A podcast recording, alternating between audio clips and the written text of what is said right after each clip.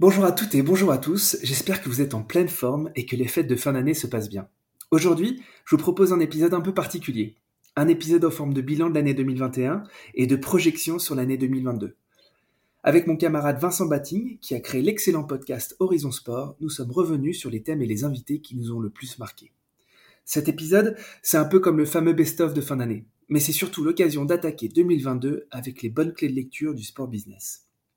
J'en profite pour vous remercier de votre fidélité, de vos retours. N'hésitez pas à partager les épisodes qui vous plaisent, à mettre des étoiles sur Apple Podcast ou sur Spotify. C'est de cette manière que le podcast se développe. Allez, je vous laisse le découvrir. Je vous souhaite une excellente année 2022. Bonne écoute.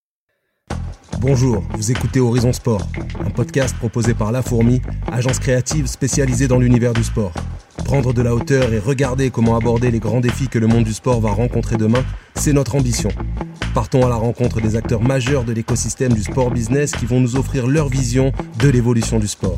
Salut et bienvenue dans ce nouvel épisode d'Horizon Sport. Un épisode un peu spécial parce qu'on va faire un récap euh, de l'année 2021 et euh, non pas euh, s'attarder sur, sur un sujet en particulier. Et pour faire cet épisode spécial, je reçois Pierre Moreau. Salut Pierre. Salut Vincent. Comment tu vas? Très bien, merci de l'invitation. Eh ben écoute, avec plaisir. Alors, je te laisserai te présenter plus, euh, plus en détail, mais euh, je te reçois aujourd'hui principalement, on va dire, en tant que euh, concepteur, producteur, hôte du podcast Dream Team. Tout à fait. Des podcasts Dream Team, d'ailleurs, parce qu'il y a, il y, a, il y a plusieurs...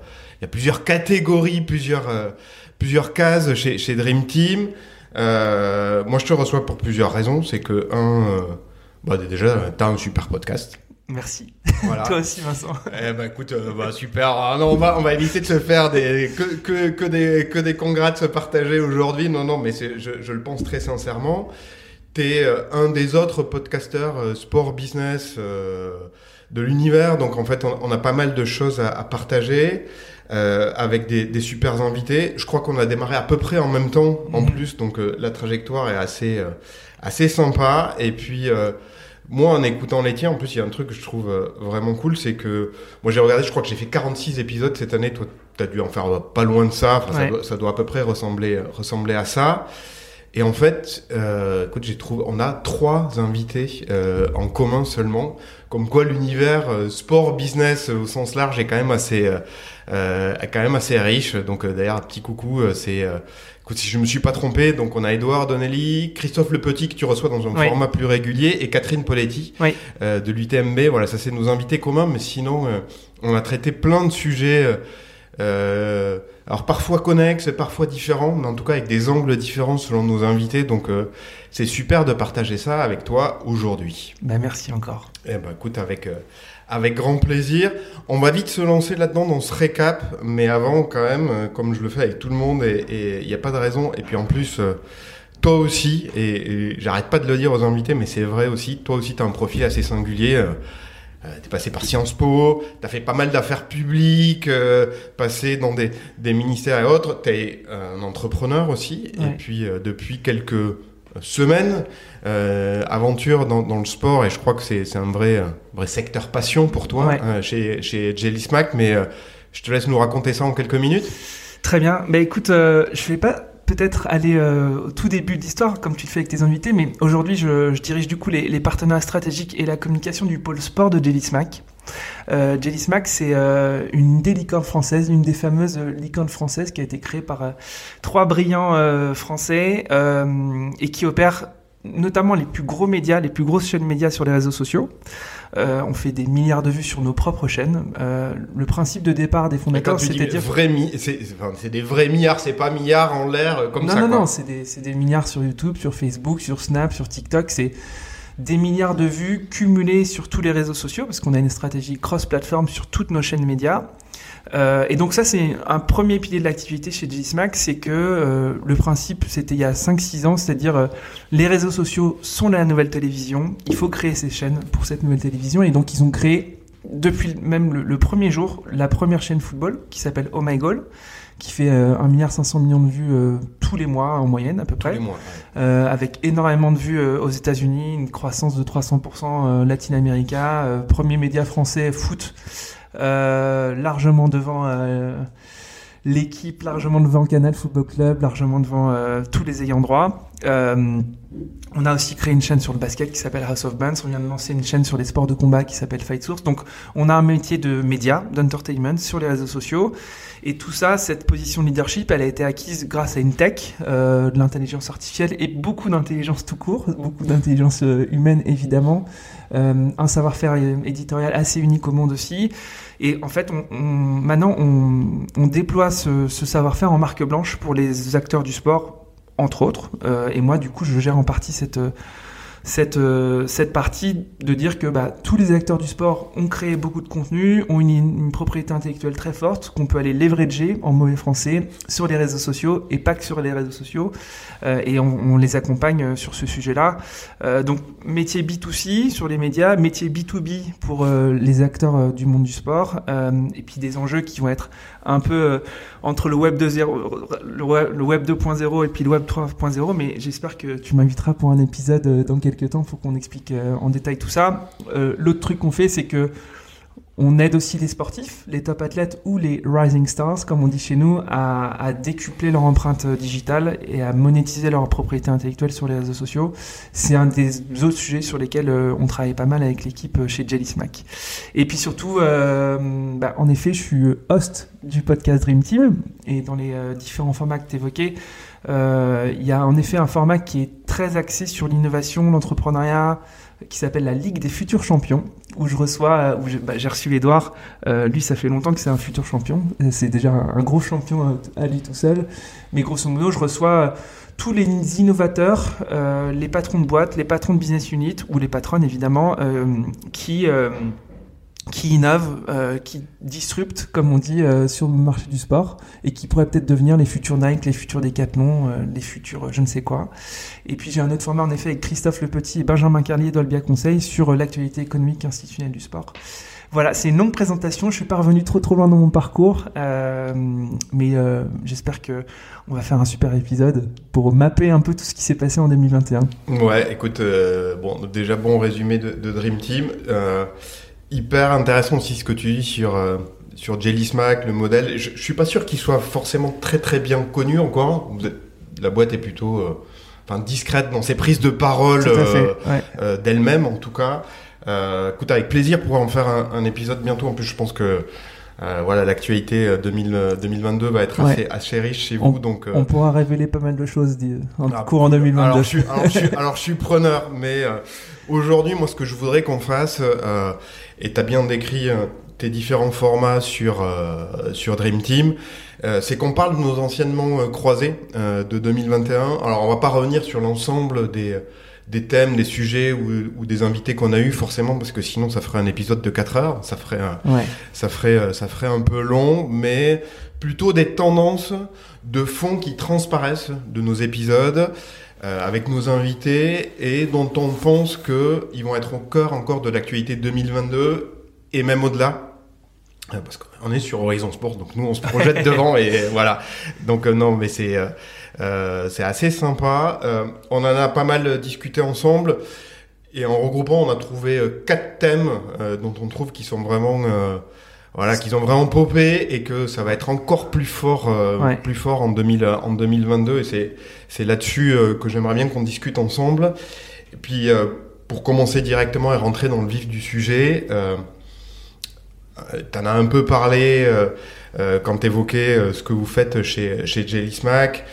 Euh, difficile de passer au, à côté aujourd'hui euh, dans l'actu. Euh, premier thème Web 3, donc ouais. tout ce qui est blockchain, crypto, NFT. On va pas revenir sur les levées de fonds euh, records, sur les acteurs type crypto.com qui deviennent des acteurs sponsoring incontournables, les lancements NFT, les arrivées d'acteurs type Nike ou Adidas en force dans, dans cet univers-là c'est pas sur eux qu'on va revenir en détail, mais moi ce que j'aimerais voir avec toi, c'est ce que toi t'en as retenu à la fois par tes invités et euh, ta vision euh, euh, Jelly Smack de euh, c'est quoi qui va faire l'actualité autour du Web 3 dans les dans les semaines, mois, années qui arrivent? Alors tu me mets une pression de dingue là.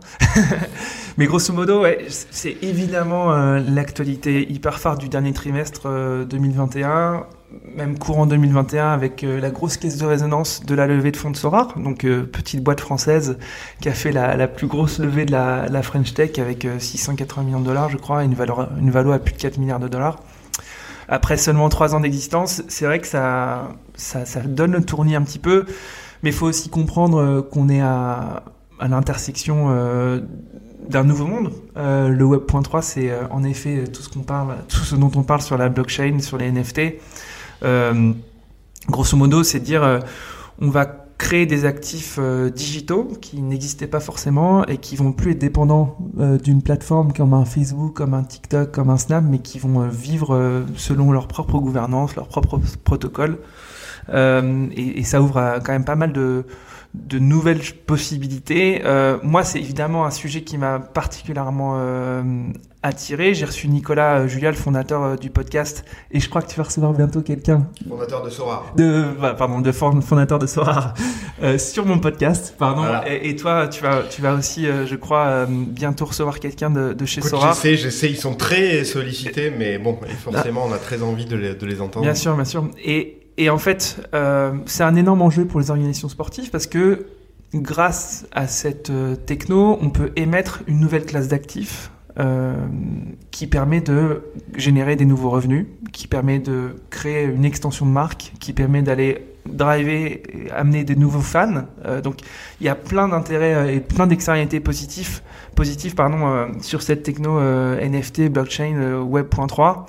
Sora est, est, le modèle européen dominant euh, et en fait c'est c'est construit sur euh, une idée qui était déjà une idée euh, ancestrale, qui consiste à collectionner des, des, éléments rares. Nous, c'était les cartes Panini. À notre époque, c'était du petit papier. Vincent, toi aussi, hein, c'était des petits papiers. Tu fais partie de cette génération. Ouais, ouais, je le rappeler.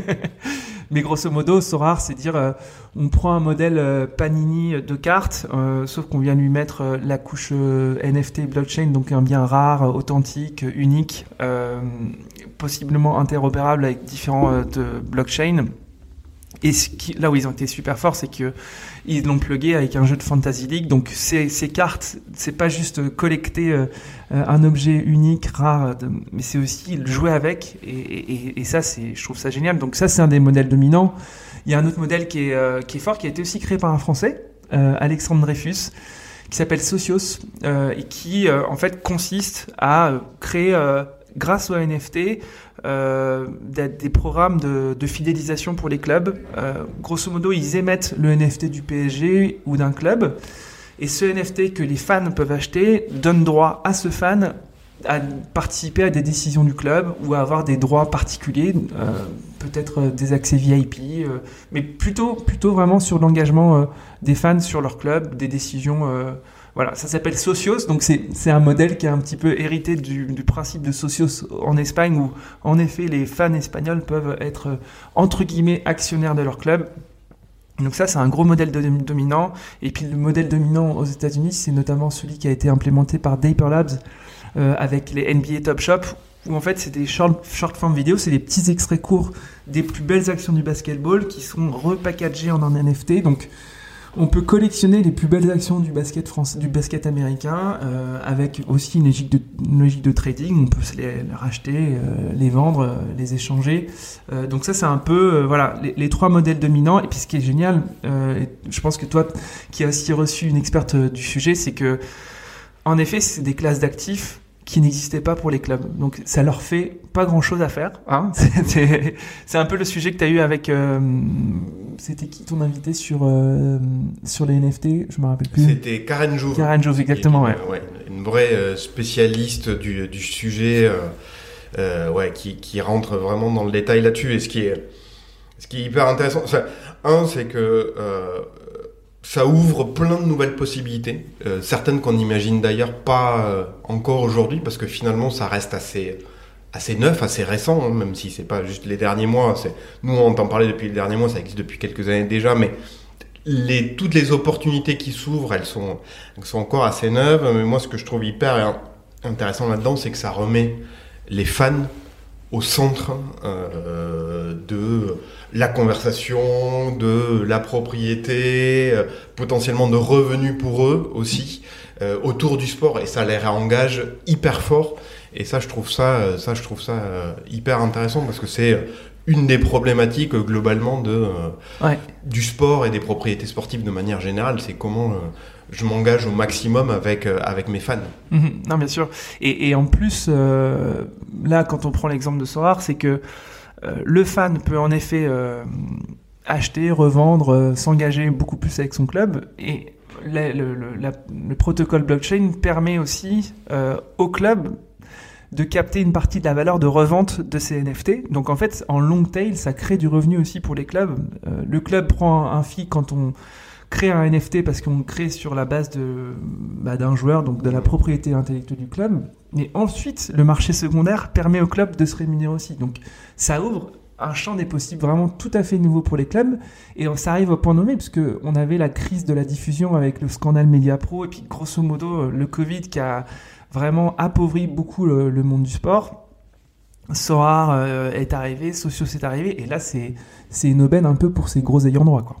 Non, mais tout à fait. Et puis, euh, moi, et ça c'est un des sujets que j'avais, qu'on a abordé avec Karen, mais euh, en plus, il y a cette possibilité. Alors, il va falloir trouver le comment, mais dire parce que là, on parle de NBA, on parle des plus grands clubs de, de foot, mais la blockchain, de manière générale, va offrir aussi des opportunités au monde amateur et au sport pratiqué, euh, soit pour réunir des communautés, soit pour créer des opportunités de revenus.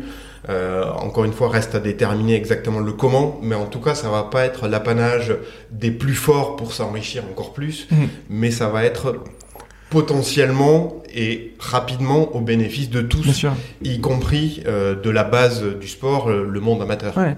C'est une couche technologique qui, qui, va, qui va profiter à tout l'écosystème, euh, et en effet pas seulement celui, l'écosystème professionnel, mais aussi amateur, associatif, potentiellement. Ouais, euh, à, suivre en tout cas, parce que ça, c'est, ça va être vraiment le, un sujet des, euh, ouais, des prochains mois. Non, non, c'est sûr. Mais euh, moi, c'est en effet un des sujets qui m'a pas mal alerté et pas mal plu avec mes invités. moi, j'ai écouté évidemment pas mal tes podcasts. j'ai été vachement, vachement impressionné et fasciné par les podcasts que tu avais fait notamment avec Moratoglou euh, sur les nouveaux formats de sport. Est-ce que toi, c'était peut-être un des sujets qui t'a qui t'a pas mal euh, plu. J'ai vu que tu as, eu pas mal d'invités sur ce sujet. En ouais, ouais, effectivement, c'est sur la mutation des formats sportifs. Alors, on lit ou on dit beaucoup. Euh, moi, je, je suis pas au cœur des organisations, euh, donc je me prononce pas forcément sur, sur, la véracité, mais en tout cas que les audiences régressent du sport, du sport en général, que ces audiences elles vieillissent également. Euh, il y a des gens qui disent que les formats deviennent inadaptés, soit parce qu'ils sont trop longs, soit parce qu'on n'en maîtrise pas euh, la, la, la, durée réelle si on, si on revient sur le, sur le tennis. Euh, qu'il y a l'avènement de la technologie avec euh, des fans de plus en plus en demande d'avoir un maximum euh, d'infos d'à côté, la consommation du near live et même du, du behind the scenes qui devient prégnante. Euh, le besoin de fédérer les fans de discipline, d'aller au plus près des fans et de répondre en partie aussi à des enjeux sociétaux. Tout ça mixé, euh, ça fait beaucoup, mhm. bah, ça conduit euh, des acteurs, qui soient privés ou les acteurs actuels, les fédérations internationales, les organisateurs d'événements, à faire des tests, à repenser leur format d'événements. Et ça, je trouve ça hyper intéressant parce que à chaque fois la réflexion c'est euh, comment je remets euh, mes fans, mes consommateurs au centre. C'est toujours la base de la réflexion. Euh, effectivement, bel épisode et hyper intéressant avec Patrick Mouratoglou sur sur l'UTS, sur voilà comment on remet du fun et de l'intérêt pour les fans dans le tennis avec des formats qui sont cadrés dans le temps. Ça dure une heure, c'est pas plus, pas moins. Euh, avec euh, la possibilité pour les fans d'interagir à la fois sur des principes de, de, cartes de joker pour les joueurs, mais aussi de les entendre à, des changements de côté, discuter avec leur coach ou répondre à des questions. Euh, ça, c'est pour des formats type privé, hein, donc un acteur privé qui, euh, par lui-même, décide d'essayer de, créer des nouveaux formats de compétition dans son sport. Il y a aussi l'exemple d'ISL dans, dans, la, dans, la, dans la natation, mais Là, plus récemment, je recevais euh, François Ribeiro, Ouais, euh, le patron de, de Discovery euh, super Sport épisode, Event. je vous le recommande. Merci. Et, eux, l'approche du groupe Discovery, c'est, enfin, j'allais dire au contraire, non, mais en tout cas, le- leur point de vue, c'est de partir de la légitimité, donc de travailler avec les fédérations internationales pour essayer de réimaginer sur une partie, enfin quelques disciplines de leur sport, d'imaginer les formats de demain. Donc là, on a, on avait notamment beaucoup beaucoup parlé de Lucie euh, Track Champions League. Euh, aller regarder des images, euh, c'est euh, assez bluffant. Et euh, on a beau euh, pas être un connaisseur ou un, ou un fan averti de, de cyclisme sur piste, euh, c'est assez bluffant euh, visuellement et de facilité de compréhension. Ouais. Euh, donc ça c'est euh, donc ça c'est assez génial. Mais de manière plus large, euh, euh, évidemment euh, difficile d'être passé à côté cette année du, du projet euh, avorté de Super League euh, euh, dans le football, euh, du nouveau format de Coupe Davis euh, avec le groupe Cosmos de, de Gérard Piquet, avec Mhm. euh, ses fans, ses détracteurs.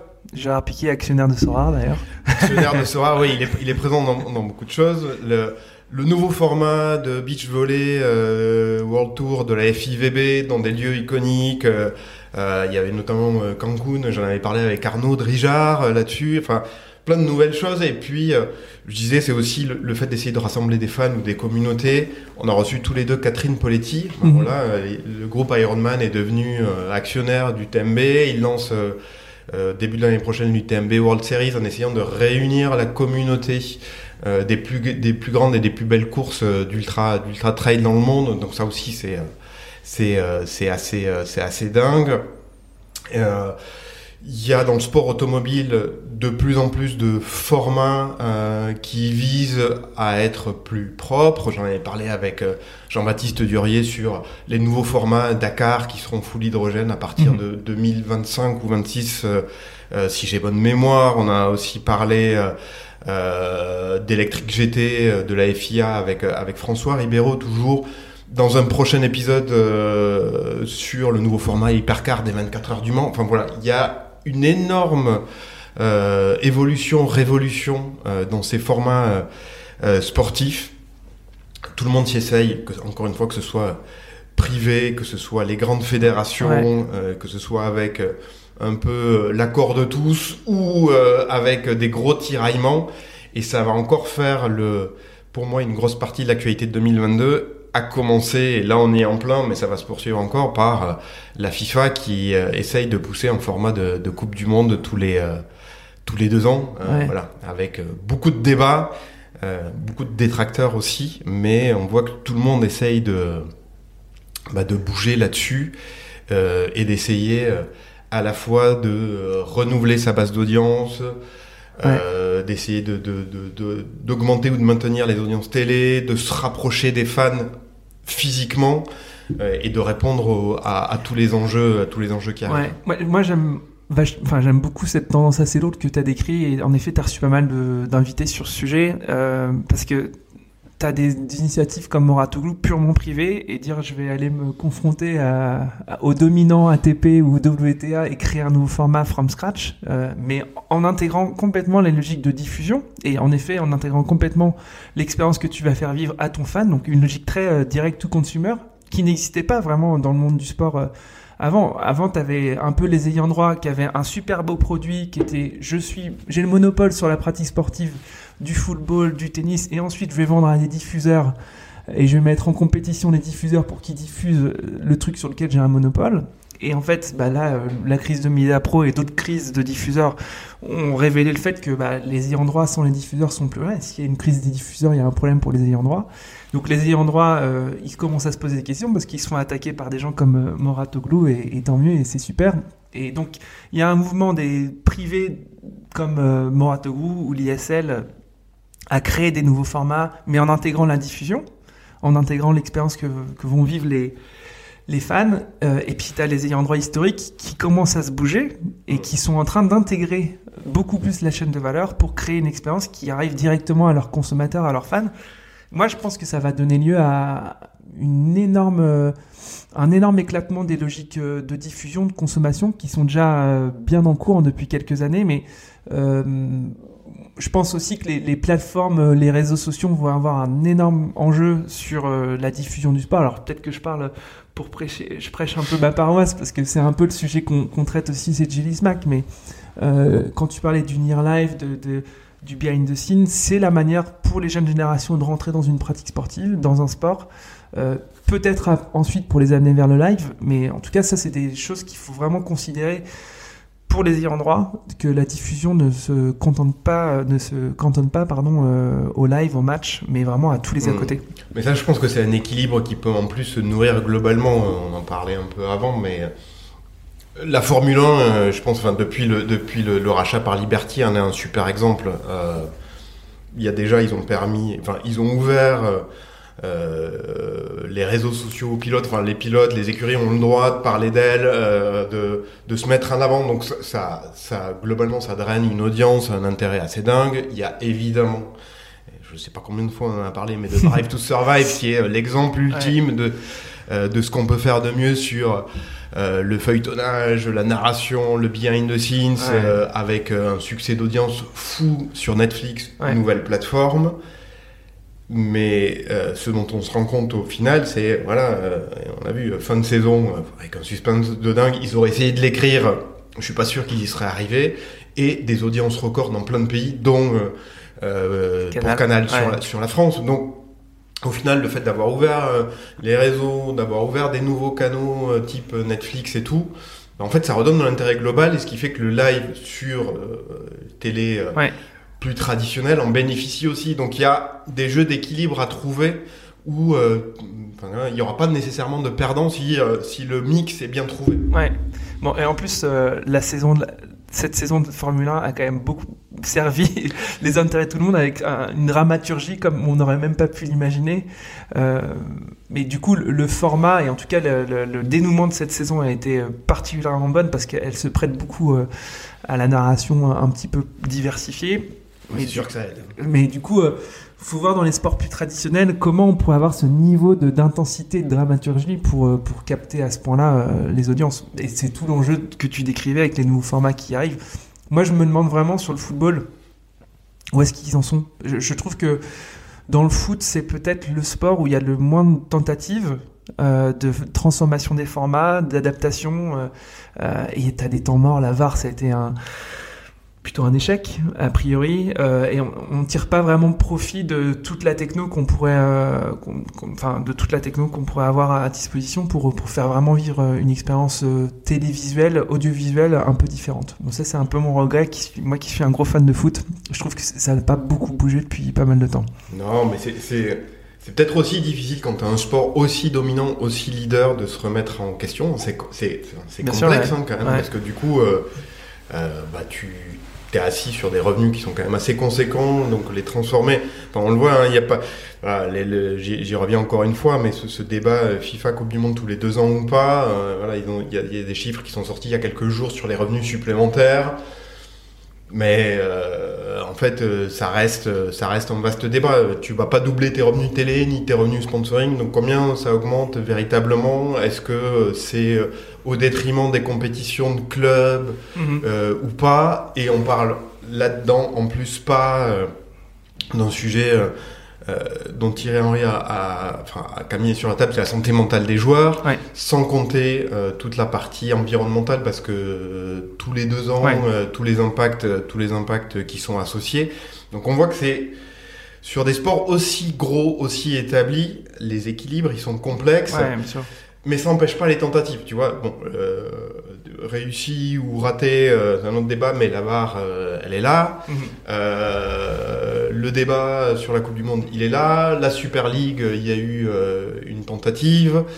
Il y a quand même les ouvertures des clubs, on, on, y reviendra peut-être plus tard au fond d'investissement. Tu vois, il se passe quand même des choses, y compris dans le football, même si c'est moins direct ou aussi fort, mais il se passe quand même des choses. Quoi. Ouais moi, je veux qu'il se passe un truc euh, d'un point de vue fan, tu vois. De, ça reste. Euh, bon, je, je souhaite que, ta prophétie se réalise. non, mais le but c'était de dire qu'est-ce qui pour nous nous a marqué, qui va faire l'actualité des mois à venir. Et là, tu vois, on est en plein dedans. Euh, dans le football, ça, ça, ça va venir. Tu parlais d'impact euh, parce que c'est aussi un sujet qui est, qui est, pas mal à la mode euh, depuis, depuis ces derniers temps. Les sujets environnementaux, l'inclusion sociale, culturelle. toi, tu as reçu pas mal de d'inviter sur ce sujet. Je sais que c'était un, des sujets que toi que tu voulais euh, aborder. Euh... Ouais, il y a, un, y a un sous-jacent sous qui est assez fort là-dessus. Et tu vois, je, me méfie de, effectivement, euh, d'expressions de type à la mode et tout ça, parce que j'ai l'impression, et on en a parlé, beaucoup, soit c'était le cœur du, de l'épisode, soit c'était euh, une partie des questions ou des thèmes qui étaient traités, mais que justement, toute la prise en compte des, euh, problématiques RSE au sens large, donc on parle de, évidemment d'environnemental, mais aussi de social et de sociétal, de, ce sont devenus, et c'est en train de devenir, des sujets de fond, et plus des sujets alibi ou de prise de parole simplement. Euh, J'ai l'impression que le, sport, le monde sportif, et sous ses différentes strates, euh, il est en train de véritablement prendre conscience de euh, à la fois le besoin lui-même de progresser, mais de l'impact, euh, voilà, sans faire de mauvais jeu de mots, mais de l'impact qu'il a sur la société quand il se bouge, quand il se met en scène, quand il se met en avant par ses actions et ses initiatives. Et c'est ça qui est, qui est hyper important. Tu vois, si je parle que de la partie environnementale, et je l'ai un peu euh, j'en ai un peu parlé tout à l'heure, mais tu vois, le projet d'électrique GT de la FIA, l'hypercar euh, dans 24 heures du Mans, tous les projets chez ASO euh, autour du autour Dakar pour être uniquement sur sur de l'hydrogène et tout ça, c'est euh, voilà, c'est hyper fort. Et ça, on est au-delà du la prise de parole, c'est-à-dire que tout ça c'est acté, ça aura lieu en 2022, en 2023, en 2024, en 2025, donc c'est déjà on y est. Euh, tu vois, et parmi les. Un des épisodes, moi, où j'ai, où j'ai appris plein de choses et pris pas mal de plaisir, j'ai reçu euh, Michael Ferrizi, qui est. Euh, créateur d'Ecolosport, mhm. euh, voilà, qui est newsletter qui liste tout, toutes les actions qui se passent. Et en fait, des sujets, il y en a plein. Alors, il faut que ça aille plus loin, il faut que ça mhm. aille plus vite. Mais il y en a plein et à tout niveau. Tu vois, on a parlé sur le Stade de France avec Loïc Durosel aussi. C'est comment euh, on rend un stade euh, plus propre, plus vertueux, comment euh, aussi on facilite, parce qu'on le sait, hein, sur les événements, c'est, c'est beaucoup plus les déplacements des gens qui viennent voir cet événement que l'événement lui-même qui est émetteur. Donc, quel rôle on a à jouer là-dessus en tant que soit organisateur, soit lieu d'accueil. Donc ça, il, se passe des, des, tonnes de choses. Il y a euh, on sait aussi qu'il y a des coûts associés, donc comment je, mets tout ça dans ma stratégie business pour en mhm. faire quelque chose de vertueux.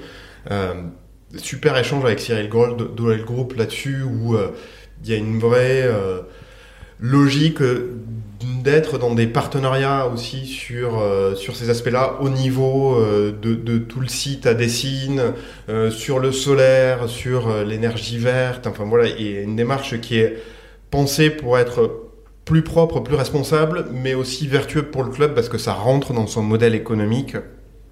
Et puis, euh, euh revenir euh, un petit peu sur les autres. Là, on a pas mal parlé d'environnement et, et c'est clé, mais il y a aussi toute la dimension sociétale, d'inclusion, enfin d'inclusion ou, enfin, ou de ce qui devrait être naturel, notamment la place des femmes dans le sport, dont on mhm. sait qu'elle est à la fois dans les représentations dans les instances euh, trop faibles euh, aujourd'hui, mais aussi dans la mise en avant des sportives.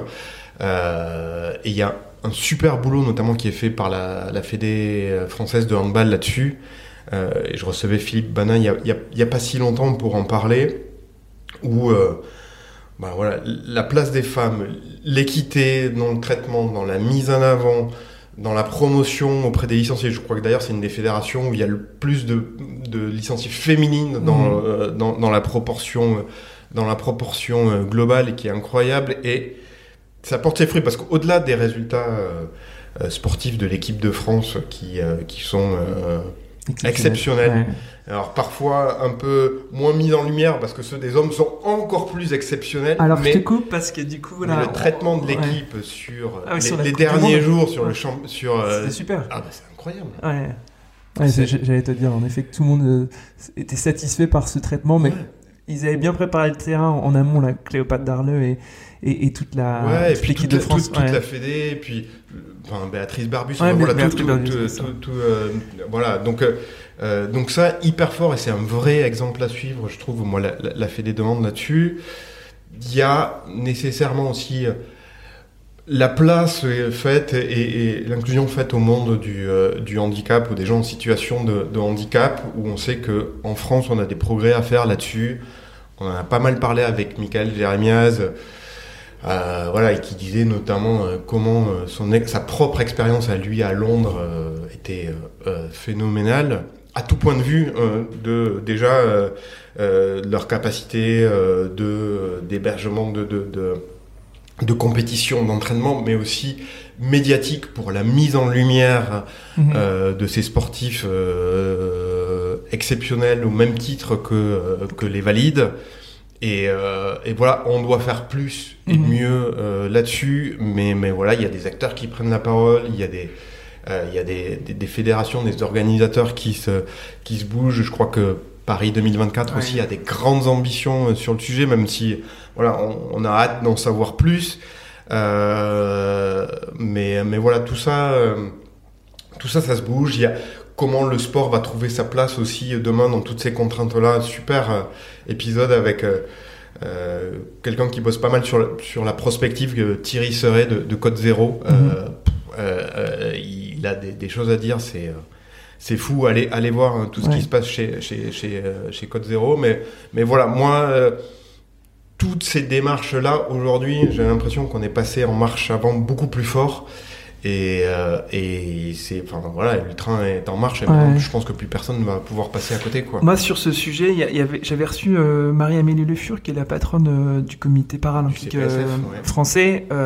et c'est vrai qu'il faut bien mesurer l'impact d'un grand événement sportif comme les JO pour euh, la prise en charge, la, la considération des personnes en situation de handicap tout court. Euh, Il y a assez peu de caisses de résonance à ce point-là forte, de visibilité à ce point-là forte pour les, les personnes en situation de handicap. Et c'est vrai que les jeux, c'est un outil euh, incroyable. Moi, j'ai l'impression qu'en effet, le COJO euh, et les équipes de Tony Estanguet, de Mika Alosieux, etc., sont vraiment très armés et très décidés à, à, à travailler ce sujet. Ils sont aussi très, très, très décidés à faire de ces jeux euh, bah, des jeux euh, avec un impact environnemental euh, le plus faible possible.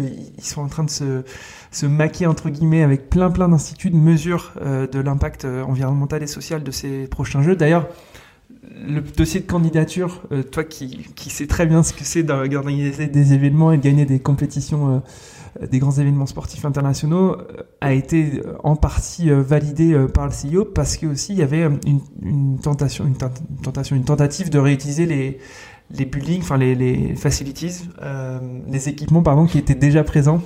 Euh, ça c'est un épisode que j'ai pas encore fait mais avec Michael Ozio que j'ai enregistré et qui va être diffusé début 2022 c'était assez intéressant de voir comment ils ont enfin comment euh, ce mindset très inclusion très euh, très faire attention à notre planète tout court a pu aussi faire la décision pour que cette fois-ci on gagne les Jeux Olympiques Euh, donc c'est un sujet hyper important et en effet il faut profiter de ces grosses caisses de résonance pour faire avancer les sujets sociétaux un petit peu plus structurants quoi. Et, là-dessus, tout le monde a sa place à jouer. Alors évidemment, les, euh, les institutionnels, les organisateurs, mais aussi les médias. Alors pas tout seuls, euh, mais euh, dans, un- dans une démarche euh, globale, mais aussi les marques et puis leurs agences euh, partenaires. Enfin, je pense que c'est un.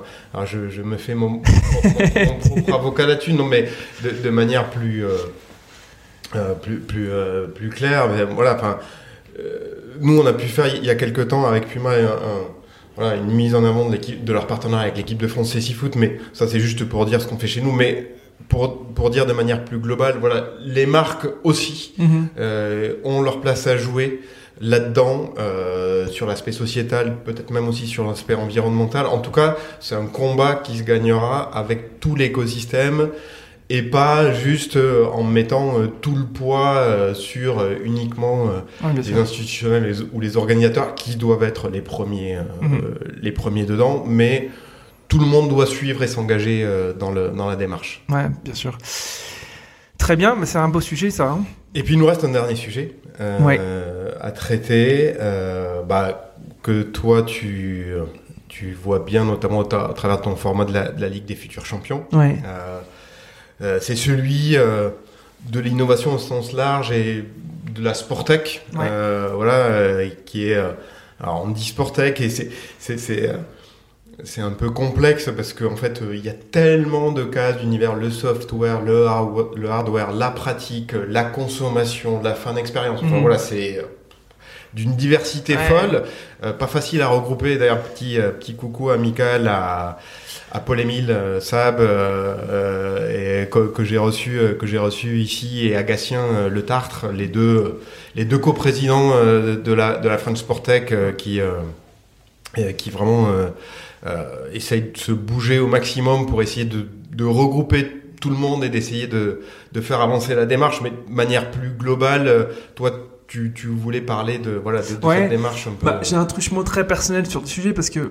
euh, j'en ai pas trop parlé, mais moi j'ai un passé entrepreneurial. J'ai j'ai été 9 ans entrepreneur, on va dire. Euh, je le suis encore un petit peu, mais plus en side project. Euh, et en fait, je reçois en effet dans la Ligue des futurs champions euh, des patrons de boîtes, des qui créent des nouvelles manières de consommer, de, pratiquer. euh, euh, et donc, la plupart de, mes invités font partie de ce collectif qui est la, la Sportec. Euh, et donc, ce qui est assez génial, c'est qu'il y a une effervescence assez hallucinante en France. On a énormément d'incubateurs. On a le tremplin qui est un peu le, bateau phare de ce mouvement-là, mais on en a plein. On, en a du côté d'Annecy sur. voilà. Bref, euh, ça s'est beaucoup structuré sur l'incubation, sur l'accompagnement des, boîtes. Euh, et d'ailleurs, je fais un petit coucou à Benjamin Carlier qui a, été l'orchestrateur, le grand architecte du tremplin. Euh, et en fait, il y a beaucoup d'effervescence, il y a beaucoup de structuration sur l'accompagnement des boîtes, sur le développement des boîtes, mais en fait, il y a toujours peut-être un sujet sur le financement de ces boîtes. Tu l'as dit, euh, la Sportec, ça recoupe euh, à la fois de la consommation de, biens de consommation, c'est consumer goods, ça peut être de la plateformisation, euh, ça peut être de la digitalisation, c'est plein, plein, plein de choses différentes. La Sportec, c'est pas comme l'EdTech ou la FinTech ou la SurTech, c'est sur des. Enfin, je, suis désolé si c'est un, un peu abscon tout ça, mais euh, ça, recouvre beaucoup beaucoup de sujets différents et, finalement il n'y a pas beaucoup de fonds d'investissement qui se sont structurés de manière sectorielle comme on a pu structurer de manière sectorielle l'accompagnement des startups avec le tremplin et les autres incubateurs. Donc moi je, suis euh, hyper optimiste et hyper enjeu de voir toutes ces boîtes qui se structurent pour changer euh, la face du sport et, accompagner tout le mouvement sportif. Mais par ailleurs, il n'y a pas forcément de fonds sectoriels qui se sont créés pour pousser, pour aider euh, ces boîtes-là. Alors, elles arrivent quand même à se financer, mais pas forcément avec des fonds sectoriels. Alors, il y en a des fonds sectoriels. Euh, moi, j'ai reçu euh, Stanislas de Villion qui a créé un, club deal sur le sport et le bien-être. Il y a Inspiring Sport Capital. il y en a quelques-uns. Il y a la BPCE qui avait créé ses ventures, ses Capital, je me rappelle plus comment ça s'appelle, mais c'est des tout petits fonds en fait. Et par rapport euh, à des, évidemment, on compare souvent avec les États-Unis, mais il faut pas comparer. Mais il y a des gros fonds qui se structurent même sectoriellement. Euh, mais en fait, ce que, ce que, ce que je veux dire aussi par là, c'est que par ailleurs, les gros fonds institutionnels, enfin toutes les liquidités dont on entend parler, puisque tout le monde dit et crie sur tous les toits qu'il y a beaucoup d'argent dans l'investissement partout dans le monde et notamment en France. Euh, mais en fait, la plupart des fonds qui se structurent viennent, se, viennent prendre une part au capital des gros ayants droit. Euh, on a beaucoup dans le monde du sport et du football en particulier des grosses structures qui viennent prendre une partie du capital ou créer des véhicules d'investissement ou des véhicules commerciaux dans ces gros ayants droit. On a parlé du Fination qui vient de faire rentrer un gros fonds, euh, la FIVB, la Fédération internationale de volleyball, qui a fait rentrer euh, CVC. Euh, et en fait, ces gros fonds, ils voient une opportunité de dingue euh, parmi ces gros ayants droit parce que euh, digitalisation plutôt en retard, euh, actionnariat plutôt traditionnel, euh, et puis surtout une capacité à aller chercher des nouveaux fans worldwide qu'ils n'ont pas encore exploité. Et donc ça, ces gros fonds, ça les intéresse. Et moi, j'ai l'impression que toutes ces boîtes de la Sportec, françaises, mais globalement de la Sportec, en percolation, ils vont peut-être réussir à profiter de cette injection massive de liquidité auprès de ces gros ayants droit. Euh, donc peut-être qu'il y a un premier pôle euh, de boîtes qui vont, euh, parce qu'elles vont créer des features, des fonctionnalités pour ces gros ayants droit, ces gros clubs, ces grosses ligues, pouvoir se développer. Et, et, après, il y a plein plein d'autres sujets sur le financement euh, qui, pourrait peut-être être intéressant. Euh, moi, j'avais aussi l'impression qu'il y avait un deuxième regroupement, c'était euh, toutes les boîtes comme Olibi. Moi, j'ai reçu Gaël sur, sur le, podcast qui, du coup, met en relation des coachs autour du yoga et du bien-être et des pratiquants. TrainMe fait à peu près, en tout cas, c'est dans la même veine en mettant en relation des coachs sportifs euh, euh, sur différentes verticales de sport et des pratiquants. Donc tout ce qui est business de plateformisation, en effet, il y a un énorme euh, intérêt parce que on voit qu'il y a une, autonomisation de la pratique sportive. Toi comme moi, je ne sais pas si tu es encore dans un club ou une asso sportive. Ah, moi non, mais, mes enfants encore. Mais... Ouais, parce que toi, tu as un ancrage sportif historique. Mais grosso modo, les trentenaires des grandes villes vont plus forcément pratiquer dans un club, dans une association, c'est plus adapté à la manière dont eux ils pratiquent le sport. Et donc on se, on se reporte sur des, sur des, des applis ou des, des, solutions un tout petit peu plus euh, tailor-made, comme le font des Olibi, des, des TrainMe, euh, euh, des Sportium. Mm. Vois, j'ai reçu le fondateur de Sportium. En fait, c'est le c'est un, un, un, mix entre du Airbnb et, euh, et du TrainMe, mais sur les sports d'extérieur, c'est les action sports enfin sur les sports d'extérieur, où en fait tu peux aller chez un habitant qui va te, même t'aider à t'équiper et à te faire découvrir une pratique sportive. Donc ça, c'est des, c'est des, des, boîtes de la Sportec qui se développent très fort, sur lesquelles il y a des marchés très gros. Mmh. Euh, et du coup, la, la localisation française n'est pas un problème. Olibi euh, ou Trainme, ils ont des ambitions euh, européennes, voire mondiales. Et, et, et c'est toujours, euh, moi, je trouve ça fascinant de voir euh, bah, l'ambition de, de, de, ces gens-là. Et du coup, je, je me dis, bah, c'est cool que la France puisse porter en elle euh, des gens aussi ambitieux. Euh, et puis il y avait un troisième, une troisième famille que je voulais aborder, euh, sauf si, si, si, toi tu voulais un petit peu rebondir sur ça. Juste, ouais. juste là-dessus, ouais, c'est parce que, et tu as raison, l'autonomisation et, et, tout ce qui est en train de se développer facilite la pratique du sport. Et ça, je pense que de toute façon, c'est l'enjeu global que il y ait le plus de Français possible qui se mettent, se remettent au sport, en fassent plus quand ouais. ils en font déjà. Ça, je pense que c'est incontournable. C'est un enjeu du ministère des Sports. C'est un enjeu porté par Paris 2024. Voilà, c'est euh, un enjeu euh, de santé physique, de santé euh, mentale, de bien-être. Enfin voilà, je, je, pense que personne ne peut remettre ça en cause. Mais comme on le disait tout à l'heure sur euh, la diffusion des droits sportifs, c'est un équilibre à trouver. Il y a des super euh, des super acteurs qui permettent d'autonomiser. Il est dur ce mot. Ouais. J'arrête de le dire. Rendre de, autonome. De, de, pratiquer seul, d'être bien accompagné dessus. Et c'est génial parce que c'est adapté notamment à pas mal de profils urbains. Mm -hmm. Mais je pense que la place euh, du sport encadré, euh, de clubs euh, associatifs, ouais. elle reste aussi prépondérante parce que euh, lien social, parce qu'un encadrement euh, professionnel. incroy incroyable euh, là-dessus.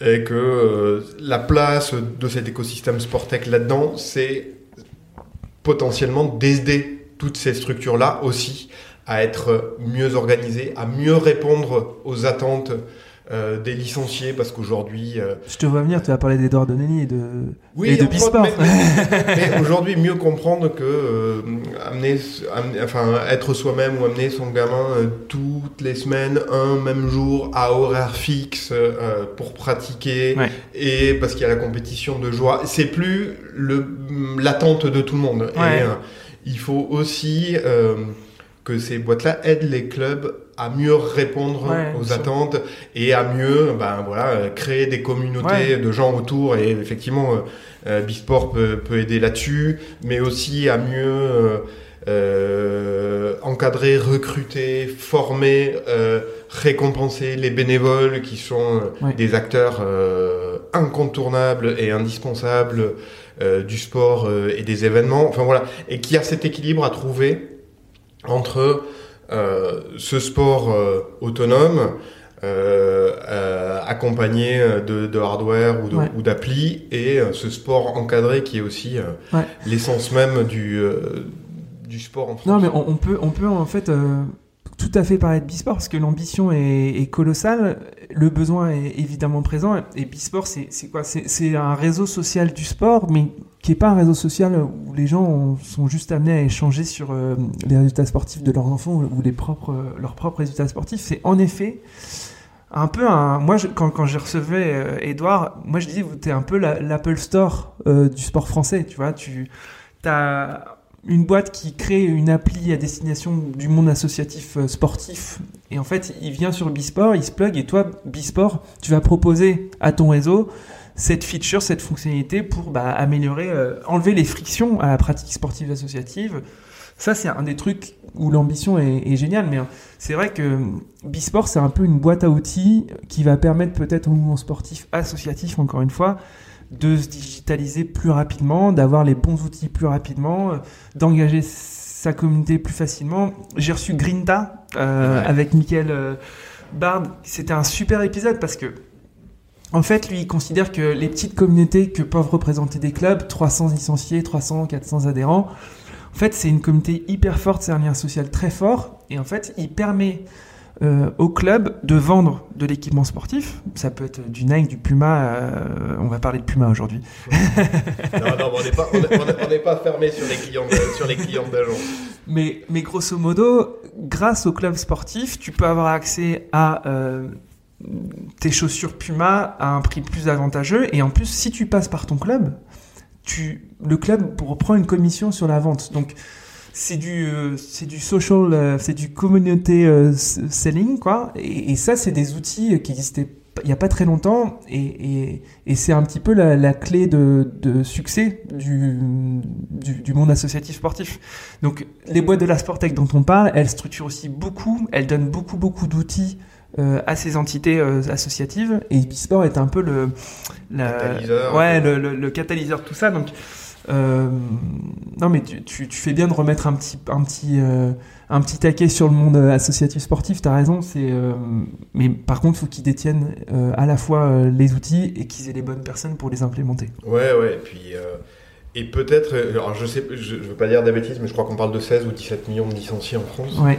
euh, toutes, euh, toutes fédérations confondues, mais euh, pour re- re- refaire un, un- un point euh, avec le, le premier sujet que tu as abordé sur le Web 3, euh, peut-être qu'aussi euh, demain, euh, la tokenisation, en tout cas le regroupement en communauté des gens qui sont euh, dans Ouais. des sports différents, des clubs différents partout, ça va leur donner une voix, une place différente qui va leur permettre d'intéresser des marques, d'avoir des prix plus attractifs, Complètement. euh, d'attirer plus de monde autour d'eux parce que euh, parce qu'ils vont justement créer et soutenir cet effet communautaire. Enfin, tu vois, quand on disait il y a de la place pour le sport amateur, même peut-être Ouais. là, ça en est une voix déjà.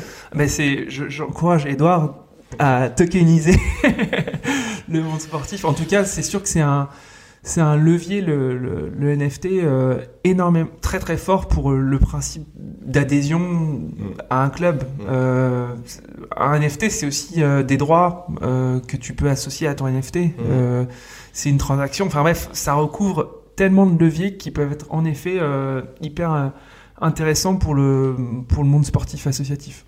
Ouais, bah écoute, je, pense qu'on a fait un bon tour. Euh, Ouais. Il restera encore plein d'autres, plein d'autres choses à aborder, mais déjà, on, on se dit sur, sur ce qu'on veut suivre sur le- les prochains mois, et on aura certainement chacun l'occasion d'avoir des invités dessus. Donc, euh, le Web 3, blockchain, NFT, cette mutation, cette évolution euh, des formats de compétition, des formats sportifs, le sport comme un acteur fort de, des transitions RSE, des, des engagements, des engagements RSE, et puis tout cet écosystème sport tech avec tout ce qui recouvre, hein, donc euh, ces acteurs qui, qui œuvrent, et puis aussi euh, euh, l'apport potentiel d'argent frais amené par des, par des fonds dessus, c'est Ouais. tout ce qui va faire bouger, en tout cas pour nous, de ce qu'on en a compris euh, les, prochains, les prochains mois. Écoute, on va suivre ça avec, euh, avec intérêt. Euh, je vais pas te poser de la même manière que, que je le fais avec mes invités, mes, mes, mes, mes, questions de fin traditionnelles, euh, euh, Mais j'ai quand même t'en posé une en disant bon voilà toi. Alors t'as- qu'est-ce que j'écoute J'écoute Horizon Sport. Bon, bien. Non, non, mais plus sérieusement, bon, t'as déjà euh, des tonnes d'invités. Je vais évidemment pas te demander de choisir celui que t'as préféré. euh, ça serait euh, tous les autres t'en voudrais. Non, mais plus sérieusement, t'as déjà une belle galaxie d'in- d'invités à la fois dans la renommée de chacun, dans le potentiel de certains, dans la diversité.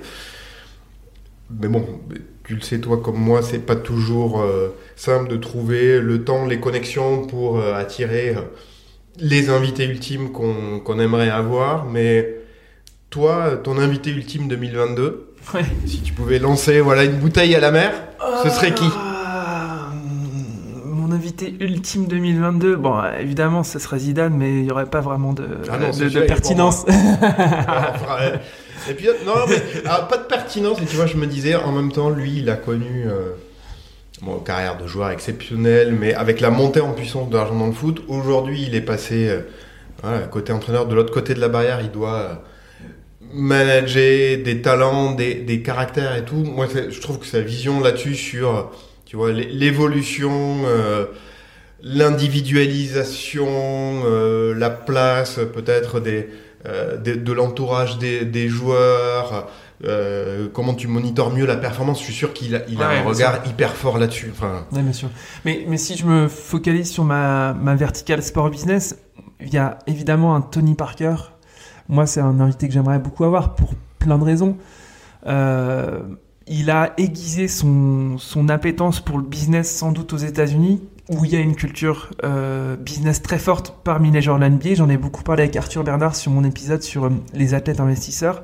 Donc déjà, le faire parler sur ça, sur comment il, il s'est construit cette culture, parce qu'aujourd'hui, c'est un des principaux investisseurs individuels dans le monde du sport pour le coup. Il a investi, il a investi chez Colisée, il a racheté une, une, euh, une écurie de, de, de, de chevaux, il a investi Station de ski. une station de ski. euh, Ah, évidemment, il y a l'Asvel. Il y a l'Asvel, il y a son, son académie. Enfin, il fait énormément, énormément de choses et je suis assez fasciné par euh, par son après-carrière, euh, même si déjà sa carrière euh, sportive était exceptionnelle.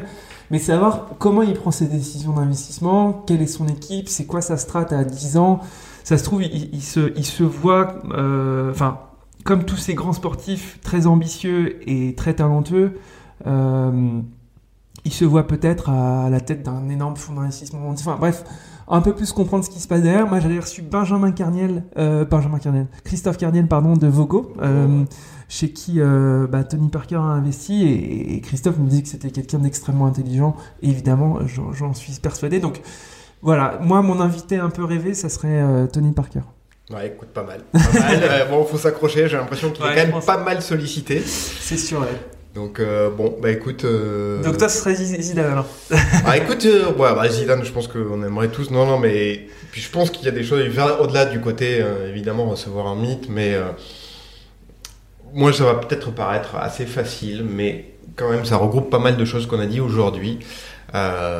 Tony Estanguet, Mhm. parce que voilà, bon, déjà les jeux, euh, c'est, j'allais dire, ça arrive pas souvent, c'est une fois tous les 100 ans, euh, enfin en tout cas euh, euh, pour la France. On a parlé de ces dimensions de d'inclusion, de, mise en avant des, des, femmes, des parts de, de l'aspect environnemental. Bon, bah, Paris 2024 se veut, se veut en pointe là-dessus. Sur l'innovation aussi, ils ont une vraie démarche. Et puis on parle de, de réinventer les formats sportifs. Alors, ils ne pas les jeux, mais, mais néanmoins, il y a déjà, il va y avoir le grand public qui va pouvoir participer euh, au marathon pour tous et, Mhm. et à d'autres événements, c'est quand même grande première. Et puis, euh, ce qui a été révélé là il y a quelques, quelques jours sur euh, le projet de, de cérémonie d'ouverture, Ouais. euh, qui est absolument euh, dingue. Donc, donc voilà, donc des, enfin, voilà, forcément des tonnes de choses à, à partager avec lui. Il doit être dans un tourbillon. Euh, assez euh, assez fou mais euh, mais mais voilà je pense que ça ça serait vraiment euh, un top un top épisode de 2022 Ouais, bah, je te le souhaite. On, Voilà. on fait le point en fin on 2022. fait, on on voit. fait le point entre, entre, entre les Tony fin 2022 savoir euh, qui, Ouais. a, Qui a eu son Tony qui, a, qui a- qui a eu son Tony ou essayer de les, de les- partager si on y arrive Ouais. bon, bon, voilà bon écoute c'était euh, une fin d'année 2021 assez débridée, assez libre. Euh, c'était plutôt chouette. Moi, en tout ouais. cas, j'ai passé un bon, J'espère que ça un- plaira à tes auditeurs. un bon moment. Bah écoute, au tien aussi, on va, on Bah ouais. on va se partager tout ça. Et puis écoute, il me reste à te souhaiter euh, euh, de belles fêtes. Et puis, euh, et puis écoute, on se retrouve donc euh, bah, en 2022 pour parler peut-être de, de Jelly Smack. Avec plaisir. Bonne fête à toi. Pierre. Ciao. Merci d'avoir écouté cet épisode. N'hésitez pas à le partager autour de vous, à le commenter et nous noter sur vos applications de podcast. Si vous souhaitez nous faire des retours, des suggestions et si vous avez besoin d'être accompagné, écrivez-nous sur contact at lafourmi.biz.